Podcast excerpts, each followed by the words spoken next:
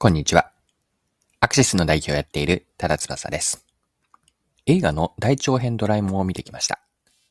今年2023年の最新作はタイトルがのび太と空のユートピアです。ドラえもんの映画を映画館で見るのは小学生の時以来だと思うんですよね。ちなみに今年でシリーズ42作品目とのことです。で今回の配信では大長編ドラえもんの映画についてシリーズの共通点であったり大人になって感じた社会的メッセージ、このあたりを掘り下げて考えていければと思います。まあ、さらに、この映画から学べるマーケティングの要素についても話をしたいなと。よかったら最後までぜひお付き合いください。よろしくお願いします。はい。ドラえもんの映画は子供の頃に何本か見ました。改めて大人になってみると、大長編シリーズはそれぞれ異なるストーリーや冒険を描いてはいるものの、共通するストーリーパターンがあることに気づきます。ドラえもんの大長編シリーズの共通点、3つ挙げておくと、1つ目はタイムトラベルや異世界への冒険が描かれる。2つ目が友情とか、まあ、協力をしていく。このあたりがテーマになっていて、3つ目は社会的メッセージが込められています。今3つ挙げたんですが、それぞれ順番に補足をしていくと、1つ目のタイムトラベルや異世界への冒険。これはドラえもんの映画ではタイムマシンを使用して過去や未来へ行ったりとか、あるいは魔法やおとぎ話、おもちゃの世界などの冒険へ出かけるストーリーです。のび太たちが新たな世界で出会う、新たな世界での出会いであったり、まあ、遭遇する困難を通して、まあ、成長していく姿が描かれます。二つ目の共通点は、友情とか協力すること、このあたりがテーマになっているんですが、のび太たちが様々な困難に直面すると、ドラえもんのアイテムや、まあ、自分たちの知恵を使ってみんなで問題に立ち向かいます。のび太たちはお互いに支え合いながら困難を乗り越えていって、友情とか協力の大切さが描かれる映画です。三つ目の共通点は社会的メッセージなんですよね。ドラえもんの映画には環境保護とか、まあ、歴史の尊重であったり、科学技術の利用、あとは人間性を扱うような、まあ、社会的、道徳的なメッセージが込められているんです。こうしたテーマが物語の中で効果的に入っていることで、見る人、まあ、子供にも大人にも考えさせるきっかけを提供しています。はい。で、今の3つですね。もう一度言うと、タイムトラベルや異世界への冒険が入っていて、2つ目が友情とか協力がテーマ、そして社会的メッセージと。で、こうした共通点を今回の最新作、のび太と空のユートピアに当てはめると、まず、えっと、過去とか現在未来の世界で、今回は空中に浮かぶ人間のユートピアと、これが舞台になっています。また、人とロボットの友情物語を今回は描いていて、そしてメッセージ性としては自分らしさとは何か、まあ、人間とはとか、あるいは人間にとって理想の世界とは何だろうか、ユートピアという理想郷は人を本当に幸福にするのかと、こんなメッセージを、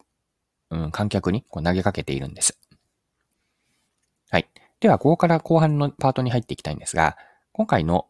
映画ドラえもんですね。のび太と空のユートピアを見て、マーケティングにも学べる要素があるなと思ったので、この後後半では、マーケティングの視点で学べることを考えていきましょう。マーケティングで学べること、3つ挙げると、1つ目がターゲット市場の設定と、2つ目はメッセージの明確化、3つ目、ブランディングについてですね。ブランドの継続性と一貫性が大事であると。このあたりが今回の映画ドラえもんですね。のび太と空のユートピアからマーケティング視点で学べることです。では順番に3つ見ていきましょう。一つ目のターゲット市場の設定なんですが、ドラえもんは子供から大人まで幅広い年齢層に親しまれていますよね。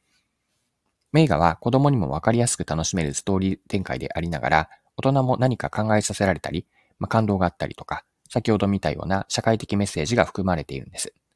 まこれによってターゲット市場を広く拡大、広くカバーしていると。こういった市場の設定、ま、親子ですよね。両方に楽しめる。これってすごくマーケティングにおいてのターゲット市場をどこにするのかについて、まあ、示唆があると思いました。はい。二つ目の学びはメッセージの明確化です。映画が見る人に感動を与えることで、何かこう、ファンとの強いつながりのようなものが生まれるんですよね。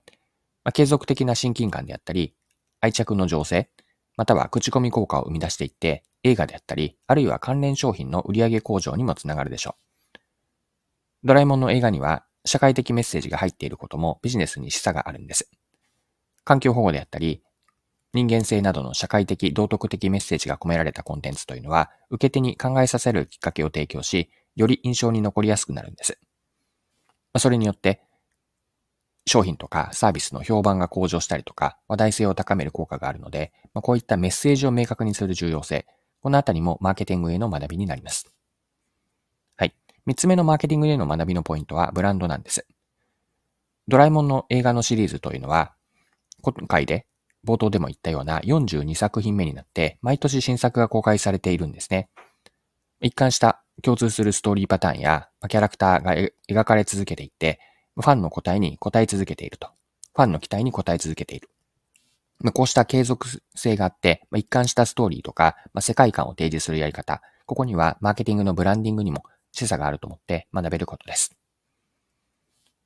はい。でそろそろクロージングに入っていきたいんですが、最後はちょっと感想ですね。雑談っぽい話なんですが、映画が見終わった後に、まあ、エンドロール流れるんですよね。で、そのエンドロールで流れた今回の主題歌が20のパラダイスという曲名なんですが、このパラダイスがですね、めっちゃ良かったんですよね。まあ、エンドロールというそのタイミングもあるし、歌とその映画のストーリーが本当にマッチしている感じで、20のパラダイスすごく良かったです。で、これちなみにの最後の話なんですが、まあ、映画館で見てたんですよね。で、自分の左隣に座っていた小学生の男の子が、こうエンドロールの時に、まあ、自分は映画で初めて泣いたっていうのを、その横の友達と話をしていて、えー、のが聞こえてきて、あ、その気持ちめっちゃわかるなと思ったんですよね。今回ののび太の空のユートピアはすごく良かったです。で、えっ、ー、と、その後ですね、あの、大長編のドラえもんって漫画の単行本だと昔のやつなんですが、全24巻出てるんですね。で、今24巻、ま、全部まとめて買って漫画を読みなし読み直しているところです。はい。今回は以上になります。最後までお付き合いいただきありがとうございました。それでは今日も素敵な一日にしていきましょう。